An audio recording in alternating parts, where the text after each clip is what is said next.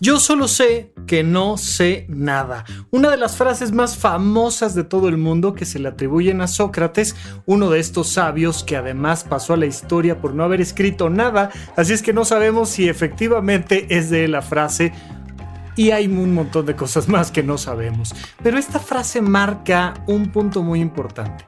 El verdadero conocimiento radica, entre otras cosas, en ser conscientes de todo lo que no sabemos. El día de hoy en el podcast de Supracortical vamos a darnos cuenta de lo importante que es para la paz, para la tolerancia, para el autoconocimiento, entender lo mismo que Sócrates entendió hace mucho tiempo, que realmente no sé nada. Supracortical. Supracortical. Supracortical con el médico psiquiatra Rafael López. Síguelo en todas las redes como arroba Rafa Rufus. No olviden que Supracortical es parte de Sonoro y que puedes encontrar la página de Sonoro www.sonoromedia.com para escuchar todas las producciones que tiene Sonoro y Supracortical es solo una de ellas. Bienvenidos a Supra Cortical, yo soy el doctor Rafa López y el día de hoy vamos a hablar sobre aprender, sobre ser tolerantes, sobre el conocimiento de uno mismo, sobre la manera en la que nos relacionamos con todos los demás y todo a partir del entendimiento de que realmente no sabemos nada. Y esto es un gesto muy claro de humildad intelectual. No es esta humildad eh, simplista y sí debe de quedar muy claro que esta frase de Sócrates de yo solo sé que no sé nada es muy fácil de decir, es muy fácil de utilizar en la vida cotidiana y sirve hasta de chistorete y sirve de muchas maneras, pero realmente, realmente entender que no sé nada y cómo esa nada gigantesca poco a poco se va convirtiendo en algo que sí sé que sé, es crucial.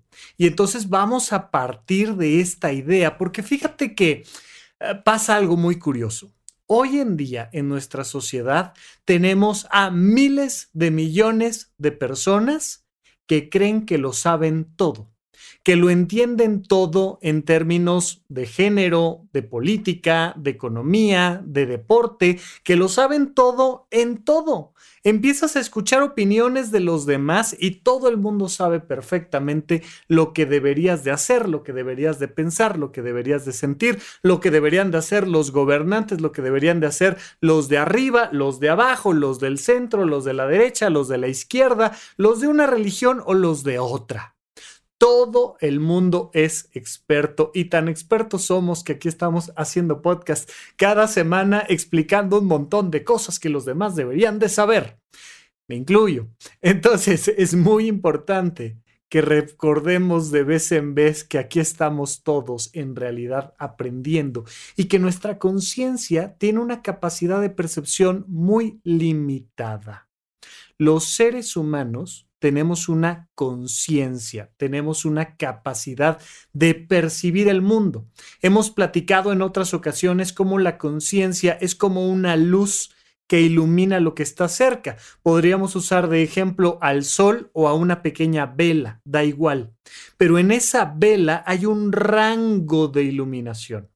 Imagínate tú que enciendes la vela de tu conciencia y que hay una pequeña área donde ves las cosas con claridad. Pero hay un área un tanto cuanto más grande donde las cosas se ven difusas, donde no está del todo claro. Y hay un área enorme, el resto del planeta Tierra, el resto del universo, es un área que tu luz simplemente no la alcanza a tocar. Tu capacidad de comprender lo otro es extremadamente limitada.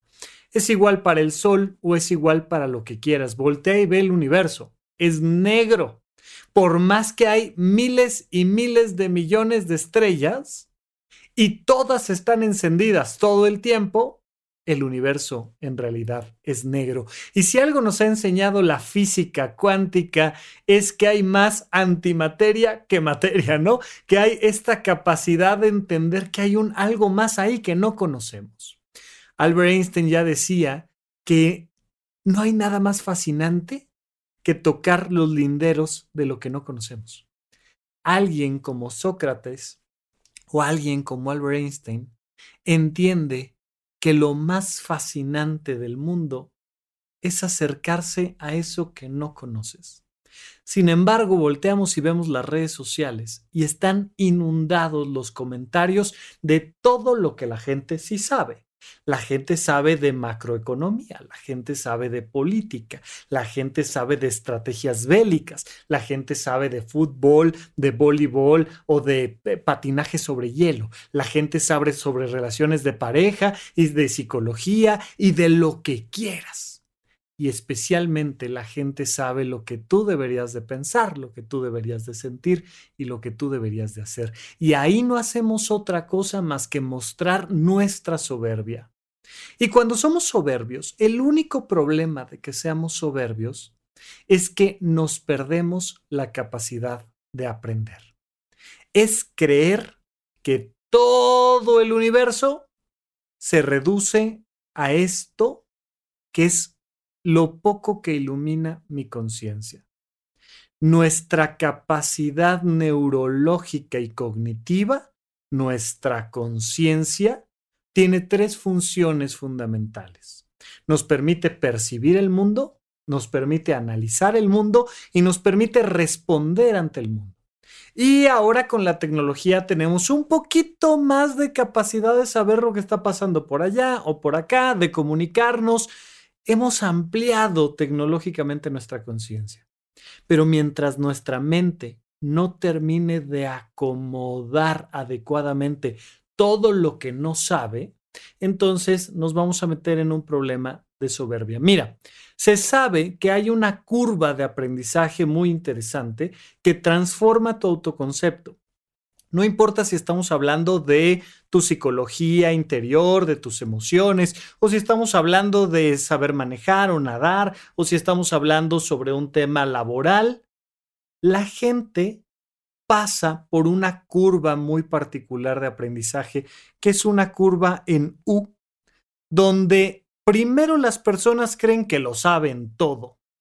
Y conforme van aprendiendo, van sintiendo, van autopercibiéndose como ignorantes y empiezan a darse cuenta de que casi no saben, no saben, no saben, no saben, hasta que llegas a un punto donde dices, ya me asomé al universo y ya vi lo infinitamente grande que es y ya me di cuenta de que no sé. Y poco a poquito empiezas a sentir que, bueno, ok, pero, pero ya entendí esto, pero ya comprendí lo otro, pero esto ya no me queda tanta duda, pero esto ya lo puedo explicar con más claridad y empiezas a salir de esta curva, de esta U que te lleva hacia poco a poco sentir que sabes más. Es muy curioso, porque las personas que menos saben son las que más creen que saben. Cometen un error tremendo, que es el error de creer que saben lo que no saben. Mira, cuando estaba yo estudiando medicina, había un tipo de exámenes muy particular a los cuales les teníamos bastante miedo. Había dos tipos de exámenes a los que les teníamos miedo. Uno de ellos era preguntas abiertas. Cuando te dan opción múltiple, pues al menos dices, pues, pues, son cinco, pues mira, de Tim Marín de doping, güey, y tal vez es la B y le pones B y pues ojalá pegue. Evidentemente había una gran probabilidad de fallar, pero pues también en una de esas y le. ¿Cómo se llama la arteria que irriga el deltoides? Ay, no sé. Pero pues, y adivinas, ¿no? Y el famoso Ave María, dame puntería y ojalá le atines. Cuando te la hacen en pregunta abierta, ah, pues se vuelve prácticamente imposible inventar. Ese era un tipo de examen al que le teníamos mucho miedo porque iba a reflejar que no sabías. Los de opción múltiple te daban más margen de maniobra, pero había otro tipo de examen muy particular. Te decían opción A, opción B, opción C, opción D, y luego venían las otras opciones que era no sé. Si tú le ponías no sé, perdías un punto. Pero si adivinabas y fallabas, perdías dos puntos. Entonces vamos a suponer que fueran 10 preguntas. Y entonces de las 10 preguntas, 9 las tenías claramente identificadas como correctas. Y decías, ah, sí, esta es la A, esta es la B, esta otra vez es la A, esta es A de nuevo. Y, ok. Pero en la última, no estaba seguro. Oye, esta pregunta que me están haciendo, no sé. Pero si le pongo no sé, en vez de sacar 10 voy a sacar 9. Por decirte, estoy haciendo matemáticas súper simples, ¿no? Híjole, pero... Ah, mm, ¿Qué tal si le adivino? Pero como no estoy seguro de poder adivinar, entonces si adivino y fallo, voy a perder dos puntos. Y entonces en vez de sacar nueve, voy a sacar ocho. Y te metías en un conflicto ético, moral, probabilístico de decir, digo que no sé y fallo, o adivino y fallo doble. Y nos explicaban nuestros maestros que esto era algo muy importante en el mundo de la medicina. Porque si en algún lugar hay que ser suficientemente honestos para decir no sé, es cuando estás frente a otra persona que está poniendo su vida y su salud en tus manos. No sabes qué recetarle, no adivines. No sabes qué operarle, no adivines. No sabes qué hacer con esta persona, no adivines. Es mucho mejor que digas, discúlpeme, no sé, aquí está su dinero de la consulta y lo mandas con alguien que sepa o empiezas a investigar hasta que sepas realmente qué hacer, que andar adivinando porque es muy peligroso en una actividad como esas andar adivinando. Sí, pero ¿sabes qué pasa? Que es exactamente igual de peligroso en prácticamente cualquier área de nuestra vida. Dicen por ahí que no hay nada peor que un imbécil con buena voluntad, ¿no? Alguien que no sabe, porque ni siquiera sabe que no sabe y que entonces andas haciendo las cosas ahí a ver a cómo se den. Y pues hay eh, medianamente y de repente es quitarle el valor a tu trabajo. En tu trabajo, no me importa cuál sea. Puede ser desde un trabajo aparentemente muy simple hasta uno muy sofisticado. Es muy importante cuántas veces no te ha pasado a ti enojarte con alguien porque no te dijo, no sé, Oye, llevaste tu auto al mecánico, este, íbamos a instalar un foco, yo qué sé qué y de repente alguien que no sabe mete mano donde no debe y entonces se vuelve un problema más caro, más complicado. ¡Ah! Tan sencillo que hubiera sido que alguien nos dijera, ¿sabes qué? Que no sé. Y nos resolvía un montón de problemas en ese momento. Hay que aprender a hacerlo. Pero mira, incluso en el mundo de, nuestra, de nuestros vínculos interpersonales, hay que entender que no sabemos. Hay una soberbia natural en papá y mamá cuando están conviviendo con sus hijos que los hace creer que los conocen muy bien, cuando son los grandes desconocidos. Pero cualquier persona, tus hermanos, tu pareja, tus padres, tus amigos, tus colaboradores, tus superiores, tus subordinados, tu, presidente, quien me digas nos encanta creer que sabemos lo que los demás están pensando, sintiendo, haciendo, lo que han vivido y no entendemos que cada quien tiene los motivos para ser como es. Pero además, hacia adentro hay un universo completo, oscuro, completamente oscuro. Muchas veces creemos que sabemos lo que sentimos. Y esto sobre todo, fíjate que me pasa en temas de relaciones de pareja. La gente viene a terapia de pareja y dice, es que yo estoy enojado porque taca, taca, taca, taca. Ah, pues yo estoy enojada porque... Pa, pa, Ah, pues fíjate que a mí... Y de repente durante la terapia vas trabajando con ellos y se van dando cuenta de que no, de que en realidad no estaban enojados por lo que creían que estaban enojados. Pasa idéntico en la terapia individual. Llegan y te dicen, es que mi problema es este. Y lo empezamos a explorar y a trabajar y de repente dice uno, ¿qué crees? Que tu problema es este otro.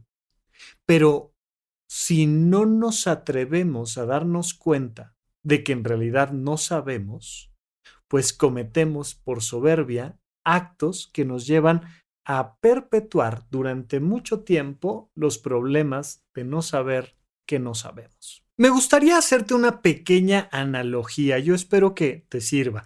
Creo que ya quedó claro cómo si nuestra conciencia es como una velita que ilumina una pequeña área en torno a nosotros, pues todo lo demás es oscuro, oscuro, oscuro, oscuro. Bueno, imagínate esto, vamos a hacer una pequeña analogía. Imagínate un poblado, un, pequeño pueblo en, en otra época de la humanidad que tenía que desarrollar un acueducto, es decir, un sistema de puentes y canales que permite traer el agua de un lugar lejano hasta el centro del poblado.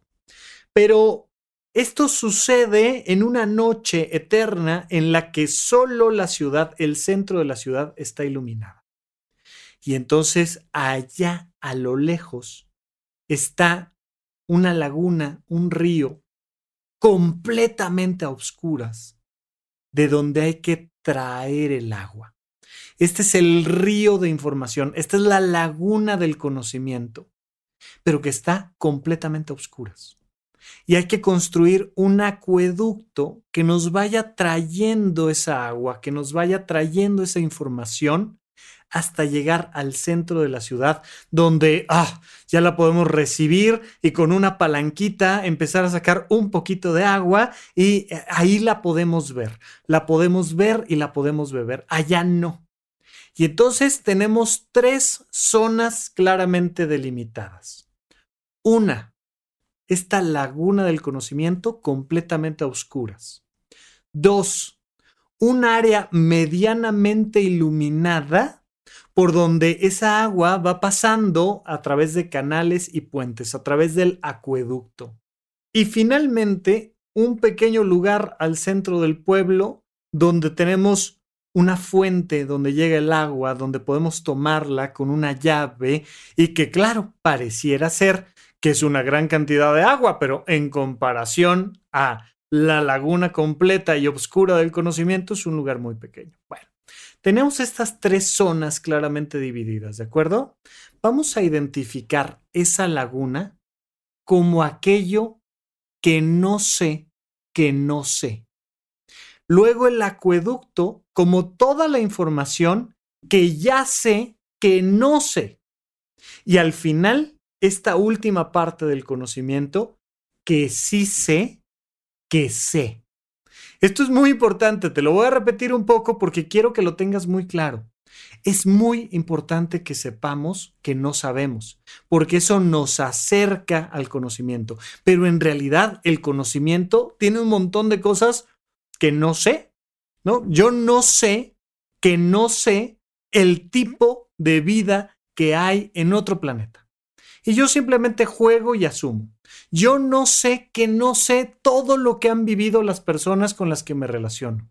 Mira, yo ni siquiera sé si traigo o no un trauma que me está afectando en mi vida cotidiana. Y muchísima gente me encanta porque ya se acercan a terapia, porque ya están en este segundo nivel, donde dicen, oye, yo sé que hay un trauma que no conozco dentro de mí.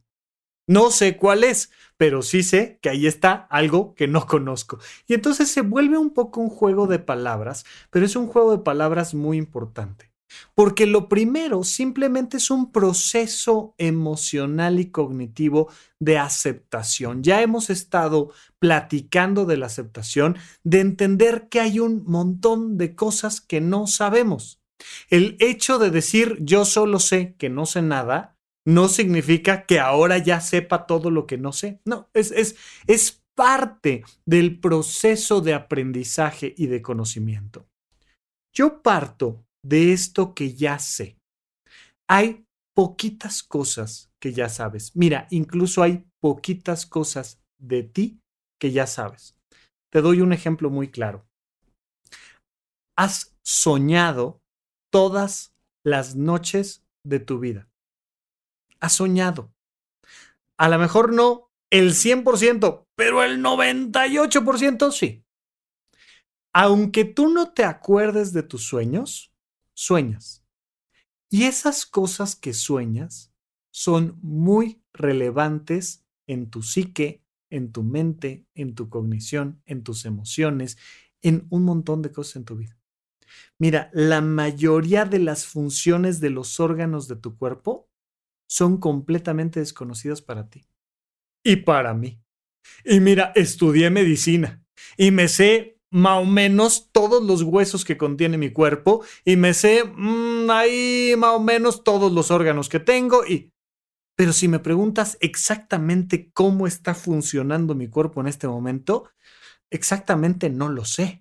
No sé en qué momento mi cuerpo está liberando insulina, no sé en qué niveles de glucosa estoy, no sé cuál es mi presión arterial en este momento. Traigo un sistema completamente desconocido, tan así que muchos jugadores de fútbol, por ejemplo, han caído a mitad del campo fulminados por un infarto, no sabiendo qué les está pasando. Y de repente su cuerpo está a punto de tronar y no lo sé. Pero no lo acomodamos, no lo aceptamos emocionalmente. Ya sea para el funcionamiento de nuestro cuerpo o ya sea para nuestras emociones.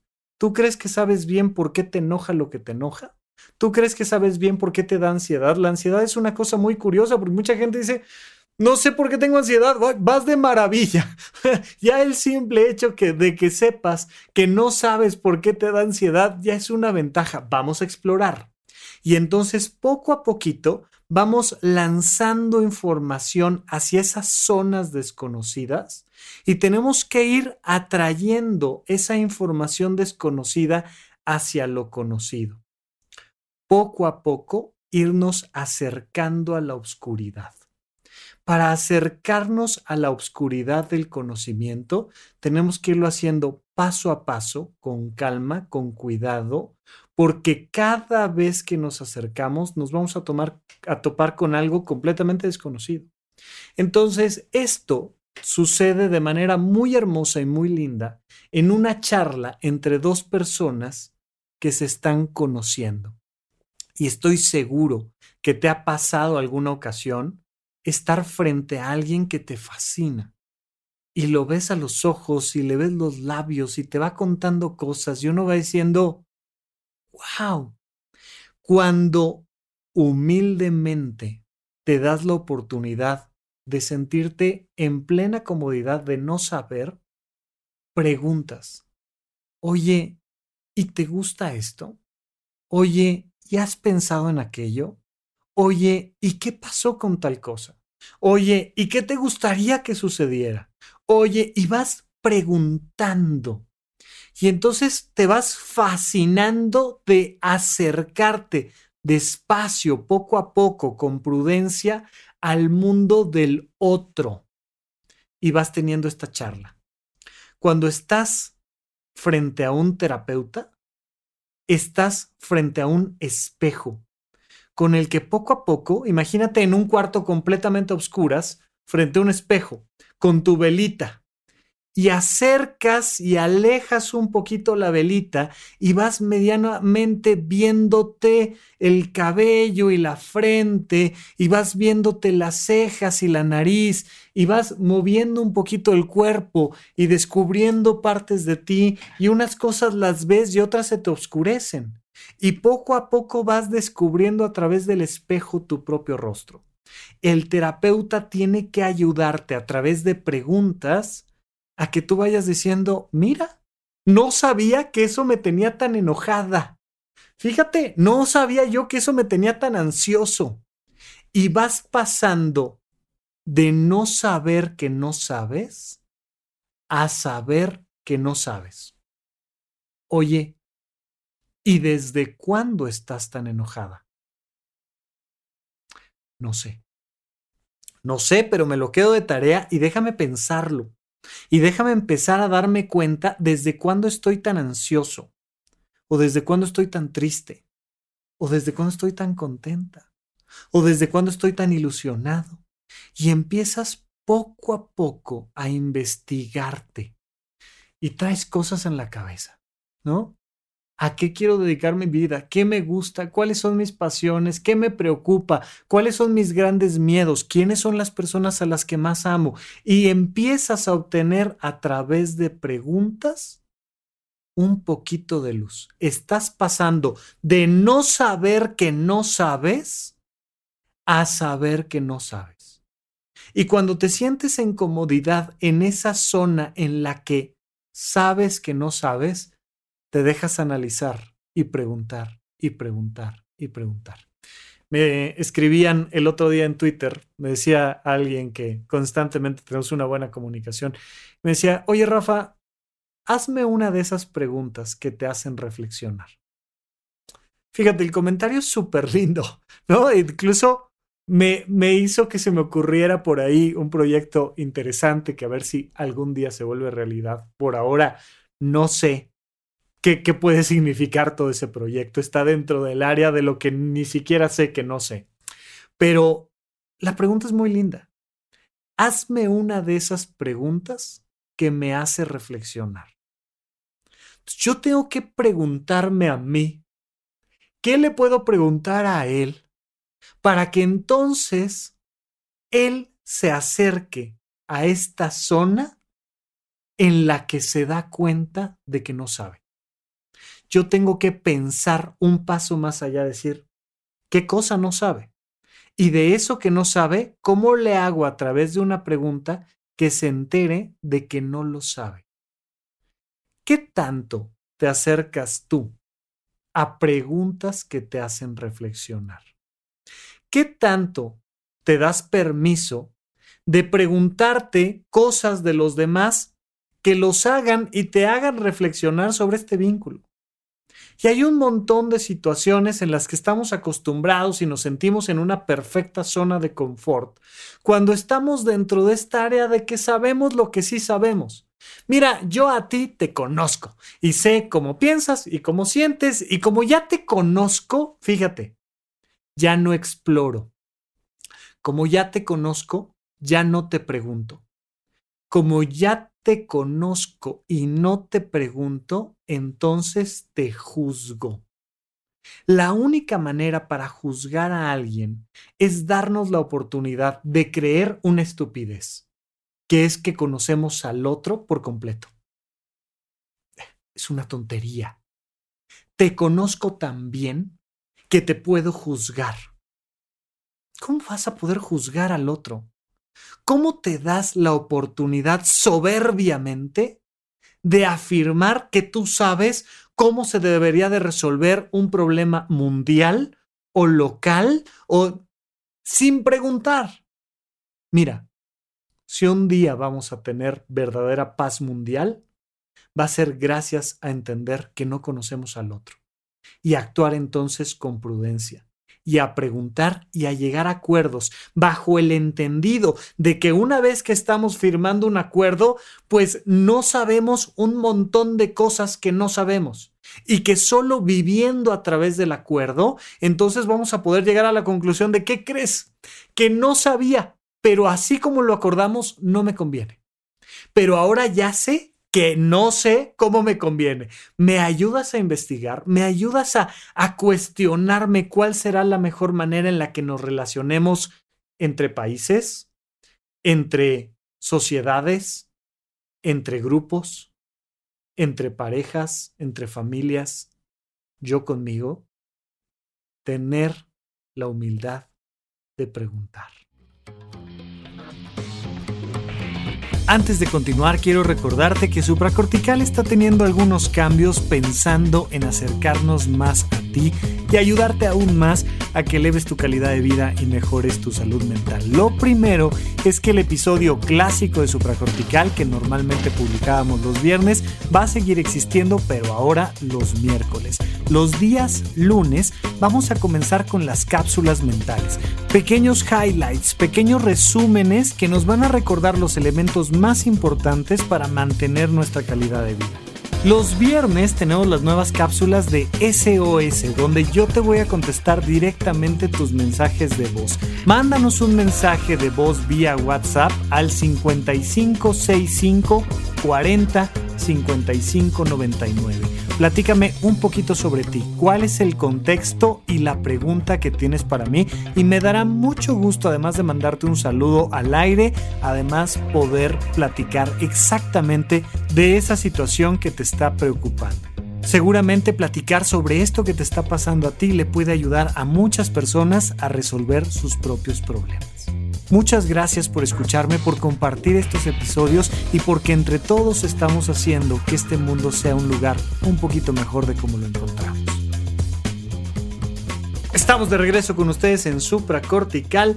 No olviden que estamos haciendo algunos ajustes tanto al formato de supracortical. Siempre vas a tener, mientras yo pueda, claro, no sé si me va a dar un infarto o no, no sé, pero siempre que pueda, voy a hacer todo lo necesario para darte un episodio más de supracortical como lo conoces hasta la fecha, uno por semana. Pero además estamos tratando de ofrecerte nuevos servicios dentro del podcast, nuevas cápsulas, nuevos audios que nos permiten tener una comunicación más constante y más directa contigo. Pero además estoy publicando mucho más en mis redes sociales, ahí en Instagram, en Twitter, en Facebook, en YouTube, en TikTok. Estoy tratando de ofrecerte más y más contenido. Además, si realmente esto te ha gustado y quieres profesionalizarte en todo lo que no sabes, que no sabes de tu propio ser, ahí están los cursos de horizonte1.com, están mis cursos del conocimiento de uno mismo, son cursos, eventos virtuales, eventos en vivo, talleres, este club de lectura, club de cine, un montón de cosas más en horizonte1.com. Bien. Mientras tanto, seguimos adelante con esta idea de que tenemos que ir trayendo de esta agua del conocimiento que está completamente a oscuras a una zona que nos va permitiendo que sea mucho más manejable que es esta zona del acueducto donde al menos ya sé que no sé. Mira, aplica para tus emociones, aplica para tus vínculos, pero aplica tal cual para el conocimiento. De repente yo digo, oye, ¿qué habrá ahora de temas de la comunidad LGBT que no sé? Estoy aventando un pedacito de luz, unos cuantos fotones allá al fondo para afirmar que debe de haber un montón de cosas más. Me pasó ahora recién, que te digo que me, andaban criticando por recomendar comer cinco veces al día y que ahora como está muy de moda el ayuno intermitente, le dije, mira, no es mi tema, no soy un experto en esto, soy un simple médico general que luego se hizo especialista en psiquiatría, pero no soy ni nutriólogo ni mucho menos. Entonces, asumo que no sé que no sé. Déjame empezar a investigar. Cuando partes de ese principio, dices, voy a lanzar un poquito de luz. Quiero averiguar qué no sé. Y le pones ahí ayuno intermitente. Recomiendo ampliamente buscar en Google académico, ¿no? En este Scholar Google, que es una sección de Google donde al menos hay un poquito más de ciencia, porque si lo pones nada más en el buscador general, pues te vas a topar con un montón de información bastante dudosa desde una perspectiva científica. Entonces empiezas a leer algunos artículos científicos generales, un poquito más, más sencillos, más de divulgación, y si ya te quieres meter a temas científicos en serio, pues te vas a las revistas indexadas y a PubMed y demás. Hay otras plataformas donde te metes a ciencia de verdad, pero yo por lo regular entro por ahí, digo, échenme lo que no sé. Quiero darme cuenta de que no sé, que no sé, para entonces pasar a la segunda parte que es darme cuenta de que no sé y luego saber que sí sé. Vamos paso a paso. Y entonces empiezas a buscar sobre ayuno intermitente o empiezas a buscar sobre organización y productividad o empiezas a buscar sobre fútbol soccer o sobre waterpolo o sobre esgrima y empiezas a buscar sobre arte y arte moderno o arte clásico o sobre cine o sobre teatro y te vas dando cuenta de, wow, se empiezan a abrir portales enormes que empiezan a cambiar tu visión del mundo. Las personas tenemos una cosmovisión, que es esta zona iluminada del cosmos que nosotros sí entendemos. Pero conforme te vas acercando, se va abriendo un horizonte de posibilidades. Entre otras cosas, por eso la plataforma de Horizonte 1 se llama así, porque cuando comienzas este viaje interior, se abre frente a ti un horizonte de wow, ¿no? Y de repente les digo, mira, toma el curso 1 del conocimiento de uno mismo de horizonte1.com. Toma el curso 1. ¿Ya está? Bien. Terminan el curso 1 y la gente dice, wow, ahora me doy cuenta de que hay un montón de cosas de mí que no entiendo, que, que ah, ya tomé el curso, pero a ver, necesito volverlo a tomar, necesito entrar a las sesiones de preguntas y respuestas porque hay un montón de cosas que no entiendo. Y leo muy bien, perfecto. De ese curso 1, tengo otros 11 cursos. Imagínate todo lo que no sabes que no sabes. El curso 1 son 21 horas de contenido sobre ti y, y te abre el panorama de entender que hay un montón de cosas que no sabes. Pero ya al menos traes un poquito más de ese conocimiento para decir, mira, al menos ya esto entiendo que no lo entiendo. Pero del curso que tomé, me quedé con esto, esto y esto. Me quedé, me quedé con tres cosas o con cuatro. Puede ser idéntico para, para aprender pintura o para aprender fotografía. Puede ser idéntico. A, mí me encanta la fotografía, yo soy un fotógrafo amateur, me encanta, y he tomado cursos de iluminación, y he tomado cursos de manejo de cámara, y he tomado cursos de fotografía de producto, y he tomado cursos de blanco y negro, en rollo fotográfico, cuarto oscuro, foquito rojo, maravilloso, ya sabes. Y entonces, pues, me queda claro que no sé nada de fotografía. Gracias a que vas explorando. Muchísimas veces nuestra vocación se vuelve este universo inexplorado. Y la gente viene y me dice, Rafa, ¿cuál es mi vocación? Y les digo, ¿qué te gusta? Me dice, no sé. Evidentemente necesitamos empezar el viaje, empezar a abrir estos horizontes, poco a poco, poco a poco. El día de hoy, quiero que reflexiones un poco sobre qué no sabes que no sabes que te gustaría empezar a saber que no sabes, para ojalá algún día saber que sí sabes. Es un camino de conocimiento que se va haciendo pequeño, es un embudo. Nadie puede saberlo todo, absolutamente nadie. De hecho, nadie puede saber realmente mucho, absolutamente nadie. Ni yo, ni tú, ni nadie. Lo que sí podemos es aceptar que no lo sabemos y empezar a aprender. Eso sí. Y si lo hacemos adecuadamente, si dejamos de, de creer que nosotros ya lo deberíamos de saber todo, y podemos humildemente empezar a acercarnos al conocimiento de nosotros, de nuestros vínculos, de nuestras esferas del proyecto de vida, de todo lo demás que nos rodea, vas a notar que empiezas a sentir que la vida tiene sentido. Te decía yo, Albert Einstein comentaba que no hay nada más fascinante, no hay nada que genere más realización personal que tocar esos linderos de lo que no sabes. Especialmente, por supuesto, si te acercas a un área del cosmos, del universo, que a ti te llame la atención. Pueden ser tus hijos, ¿eh? Puede ser algo fascinante acercarte cada vez a aprender algo de tus hijos o de tu pareja o de tu vocación. Mira, tienes un montón de vocaciones que no sabes, que no las conoces. Empieza poco a poquito, a través de la duda, a través de la pregunta, a través de guardar silencio. Se los comentaba yo respecto al, al 8 de marzo, el Día Internacional de la Mujer y los eventos que hay en México desde hace algunos años. Los hombres, especialmente, ¿no? Hombres cisgénero, heterosexuales, white lo que quieras.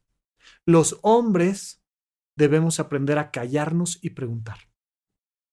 Y hacer una pregunta y de repente las mujeres nos empiezan a contar historias que uno dice, ¿En qué mundo viven si yo nunca vi semejante cosa? Y, entras, por ejemplo, ahí en, Coyoacán hay una librería padrísima que se llama Utópicas, ¿no? U-tópicas, Utópicas, eh, que es una librería de, de, feminismo y de movimientos sociales y, y te metes, y te metes como astronauta, ya sabes, así, con, con, con una línea hacia el cosmos que sí conoces, te metes con tu traje de astronauta y nada más empiezas a ver los libros y empiezas a decir, wow, ¿cuántas ¿Cuántas luchas hay que yo ni siquiera me había enterado que era un problema? ¿Cuántos pensamientos femeninos hay que yo no, yo no sabía que alguien tenía la necesidad de gritarlos? ¿Cuántas personas hay buscando contar una historia y una forma en la que viven? Y, y cuando estás de este lado en el que no sabes que no sabes, oh, te asomas y te sorprendes y dices, bueno, al menos ya me doy cuenta de que hay de menos toda una librería que no sé todo lo que está ofreciendo y lo que contiene. Agarras un libro y te dejas escuchar y lees el libro rojo, por ejemplo, de las mujeres y dices, wow, las cosas que viven. Y te empiezas a enterar. ¿Sabes qué pasa?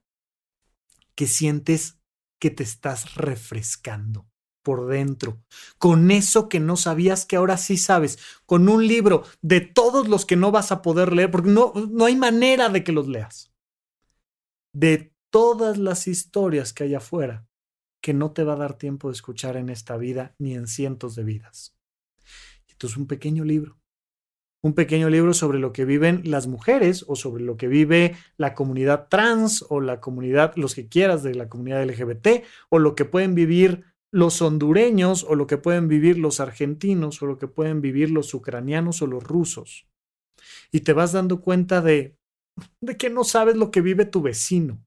De todo tu edificio, ¿a quién conoces si es que vives en un edificio de departamentos? Yo vivo en un edificio de departamentos. Hay más gente que no sé, que no, que no sé, que no sé que está ahí, que la que sí sé que está, que la que conozco. Y entonces, saludar, preguntar, callarse, escuchar, volver a preguntar, volver a saludar, ser en ese sentido humilde, comprender lo que Sócrates nos dijo hace tanto tiempo. Yo solo sé que no sé nada. Imagínate salir al mundo no con la jactancia y la soberbia de, ah, yo sí sé cómo se maneja eso, y yo sí, sí, sí sé cómo piensan los otros, y yo sé cómo viven y cuáles son sus intenciones, y avientas una sobremesa sobre un tema el que quieras, política, religión, el que quieras. Y todo el mundo sabe. Todo el mundo sabe cuáles son sus intenciones y por qué hacen las cosas. Todo el mundo, a ver, y que no sepa no significa que no actúe, por favor. Evidentemente, oye, no sé por qué estás haciendo esto, pero te tengo que poner un freno. No queremos negligencias nunca, pero sí una humildad intelectual, una humildad emocional, una humildad física que me permita aprender, aprender de todos. Pasar poco a poco de, este, de esta aceptación de lo que sí sé que sé, a lo que sí sé que no sé, a lo que no sé que no sé, que es prácticamente todo. Y ahí andamos más que con una velita, con un pequeño cerillo juzgando a los demás, juzgando a nuestros hijos y a nuestras parejas, juzgando todo el tiempo. Date la oportunidad de sentirte en la comodidad de aprender y de callarte y de saber que no sabes lo que no sabes. Un tema, el que tú quieras, porque no nos da la vida para todos los temas.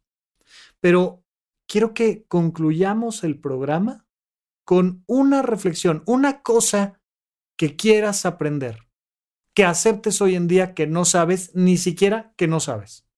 Puede ser un tema personal, de tus emociones, de tus pensamientos, de tus decisiones. Puede ser un tema de tu proyecto de vida, de tu salud, de tu vocación, de tu familia, de tu entorno social. Puede ser un tema académico, puede ser un tema artístico, puede ser un tema deportivo, pero toma un tema y empieza a explorarlo. Ponte tu traje de astronauta y suéltate a la oscuridad del cosmos, a descubrir todo lo que no sabías que no sabías. Encuentra algo que digas, wow, no sabía que esto no sabía, pero ahora ya sé que no lo sé. Y de ese algo, tómalo, ilumínalo, velo, pregunta, escucha, tómalo y afirma, esto ahora sí, ya lo sé. Lo único que sé es que es muy poco lo que realmente sé. Mil gracias por acompañarme. Mira, yo no sé cuántos episodios más nos quedan aquí en supracortical. Tal vez muchos. Y si son muchos, yo no sé de qué vamos a estar platicando y por eso te agradezco siempre que te comuniques conmigo en arroba Rafa Rufus y me digas, oye Rafa, no sabías, pero tienes que hacer un episodio de esto. Te lo voy a agradecer muchísimo para seguir platicando una semana más aquí en Supracortical. Gracias por escuchar Supracortical. En verdad me interesa muchísimo conocer tu opinión sobre este episodio o cualquier otro que quieras platicarme. Puedes encontrarme como arroba Rafa Rufus en Twitter, en Facebook y en Instagram. Quiero darte las gracias por escuchar Supracortical y sobre todo por suscribirte y seguirme donde sea que estés escuchando este programa y así te puedes enterar todo el tiempo de nuestros próximos estrenos.